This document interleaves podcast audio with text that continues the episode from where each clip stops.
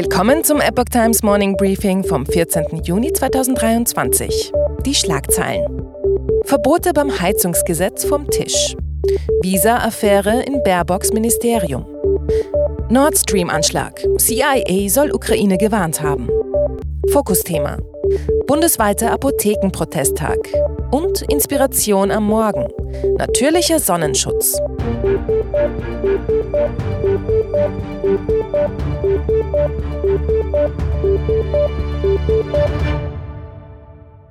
Das ursprünglich anvisierte Verbot des Einbaus von Öl- und Gasheizungen ab 1. Januar 2024 ist vom Tisch.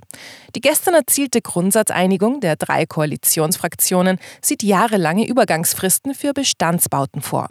Zudem soll die staatliche Förderung noch einmal aufgestockt werden. Das Gesetz soll noch diese Woche in den Bundestag eingebracht und vor der Sommerpause verabschiedet werden. Der Einbau von Gas- und Ölheizungen wird demnach ab kommendem Jahr nur noch in Ausnahmefällen möglich sein. Neue Pflichten zum Austauschen alter Anlagen gibt es allerdings nicht. Zunächst sind nun die Städte, Kommunen und Landkreise in der Pflicht. Erst müssen sie ihre kommunalen Wärmepläne vorlegen, die den Bürgern Gewissheit über die Optionen für die Wärmeversorgung geben. Solange keine kommunale Wärmeplanung vorliegt, gelten beim Heizungstausch die Regelungen des GEG e noch nicht heißt es in dem Beschlusspapier der Koalition. Hauseigentümer haben also weitgehend freie Wahl.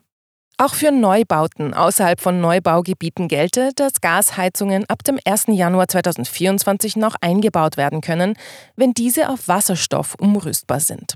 Nur in Neubaugebieten gelten die Regelungen des Gebäudeenergiegesetzes unmittelbar ab 1. Januar 2024. Visumsaffäre. Das Auswärtige Amt hat laut Medienberichten darauf bestanden, einen angeblichen Afghanen nach Deutschland zu bringen, obwohl seine Identität ungeklärt ist und er einen gefälschten Pass vorgelegt haben soll. Die Berliner Staatsanwaltschaft ermittelt nun wegen des Verdachts der Rechtsbeugung, wie das Magazin Cicero berichtet. Hochrangige Beamte des von Annalena Baerbock geleiteten Ministeriums hatten der deutschen Botschaft in Islamabad, Pakistan, angewiesen, Mohammed G. ein Visum auszustellen. Den Berichten zufolge haben die Mitarbeiter vor Ort sich jedoch geweigert, die Anweisungen auszuführen, da sie Zweifel an der Identität des Antragstellers hatten. Ein ehemaliger Mitarbeiter des Bundesinnenministeriums hat daraufhin Strafanzeige gegen mutmaßliche Verantwortliche des Auswärtigen Amts erstattet. Die Staatsanwaltschaft Berlin hat die Anzeige geprüft und einen Anfangsverdacht bestätigt, berichtet die Berliner Zeitung.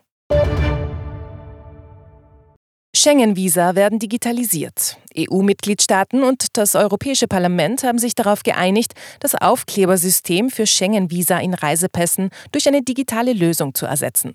Gemäß den Plänen können Besucher, die ein Visum für die Einreise in die EU benötigen, ihren Antrag online stellen und die Gebühren elektronisch bezahlen. Damit würde der bisher notwendige persönliche Besuch einer Visastelle oder eines Konsulats in den meisten Fällen entfallen. Das neue Gesetz muss noch formell verabschiedet werden. Zum Fokusthema.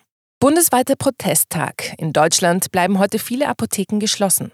Ausgenommen davon sind Notdienstapotheken. Die Apotheker protestieren damit gegen einen aus ihrer Sicht von Politik und Krankenkassen betriebenen Sparwahn bei der Arzneimittelversorgung. Zitat Lieferengpässe, Personalnot und eine seit Jahren bestehende Unterfinanzierung weil die Bundesregierung in ihren Gesetzesvorhaben immer wieder die Probleme der öffentlichen Apotheken übergeht, destabilisiert sie die Arzneimittelversorgung in Deutschland erklärte die Präsidentin der Bundesvereinigung Deutscher Apothekerverbände ABDA, Gabriele Regina Overwiening. Immer mehr Apotheken schließen. Die Anzahl der Apotheken sank in diesem Jahr auf unter 18.000 und liegt damit auf dem niedrigsten Stand seit 40 Jahren. Junge Apotheker könnten sich immer seltener den Gang in die Selbstständigkeit vorstellen, vor allem weil die wirtschaftliche Perspektive fehlt, so ABDA-Präsidentin Overwiening. Erschwerend kommt hinzu, dass der Gesetzgeber vor Jahren die Preise für apothekenpflichtige Arzneimittel, sogenannte Non-RX, freigegeben hat. Das heißt, Großhandel und Apotheke legen die Preise für diese Medikamente eigenständig fest. Mit der Freigabe der Preise und der Einführung des Onlinehandels kam es zu einer signifikanten Umsatzverlagerung. Viele Menschen kaufen Arzneimittel lieber online, weil sie dort oft günstiger sind. Bemerkenswert ist, dass in Deutschland ein Versandhandelsverbot für rezeptpflichtige Tierarzneimittel besteht, nicht jedoch für Humanarzneimittel. Die Apotheker fordern unter anderem eine Honorarerhöhung von fast 50 Prozent. Die momentane Gebühr von 8,35 Euro pro Medikament sei angesichts der steigenden Kosten nicht mehr tragbar und sollte auf 12 Euro erhöht werden. Frankreichs Präsident Macron hat unterdessen angekündigt, wieder mehr Medikamente im eigenen Land herstellen zu lassen. Um Lieferengpässen vorzubeugen, sollte die Herstellung von etwa 50 essentiellen Medikamenten nach Frankreich verlegt werden. Nord Stream-Anschlag. Laut neuen Recherchen warnte die US-Regierung im Sommer 2022 die Ukraine davor, die Gaspipelines in der Ostsee zu sprengen.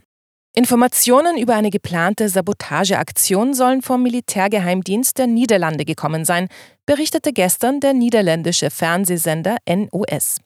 Die US-Zeitung Washington Post hatte in den vergangenen Wochen berichtet, die CIA sei im Juni 2022 von einem europäischen Agenten auf das Vorhaben der Ukraine hingewiesen worden, nannte allerdings nicht dessen Herkunftsland.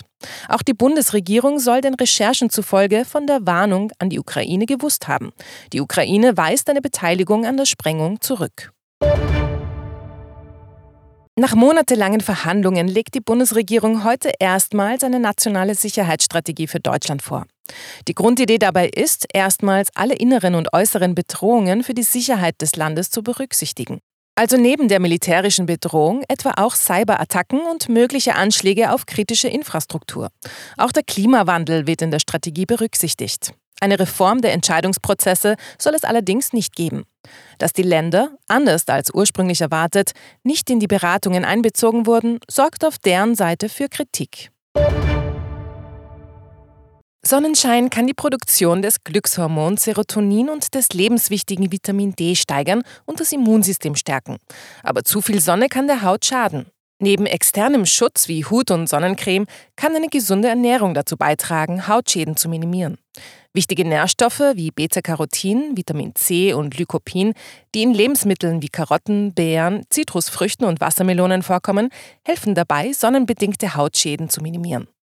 Kaltgepresste Öle wie Oliven- und Sonnenblumenöl und Nüsse ergänzen die Palette an Schutzstoffen für die Haut mit wichtigen Fettsäuren und Vitamin E. Sie sorgen dafür, dass Stoffe wie Beta-Carotin und Lycopin in den Körper gut aufgenommen werden. Eine gesunde Ernährung kann den äußeren Sonnenschutz zwar nicht ersetzen, sie leistet jedoch einen wertvollen Beitrag zur Vermeidung und Verringerung sonnenbedingter Hautschäden. Das war das Epoch Times Morning Briefing mit Anni Aswazadurian. Die Epoch Times steht für Aufrichtigkeit und Neutralität im Journalismus. Bitte unterstützen Sie unsere Arbeit mit einem Abonnement und empfehlen Sie uns weiter.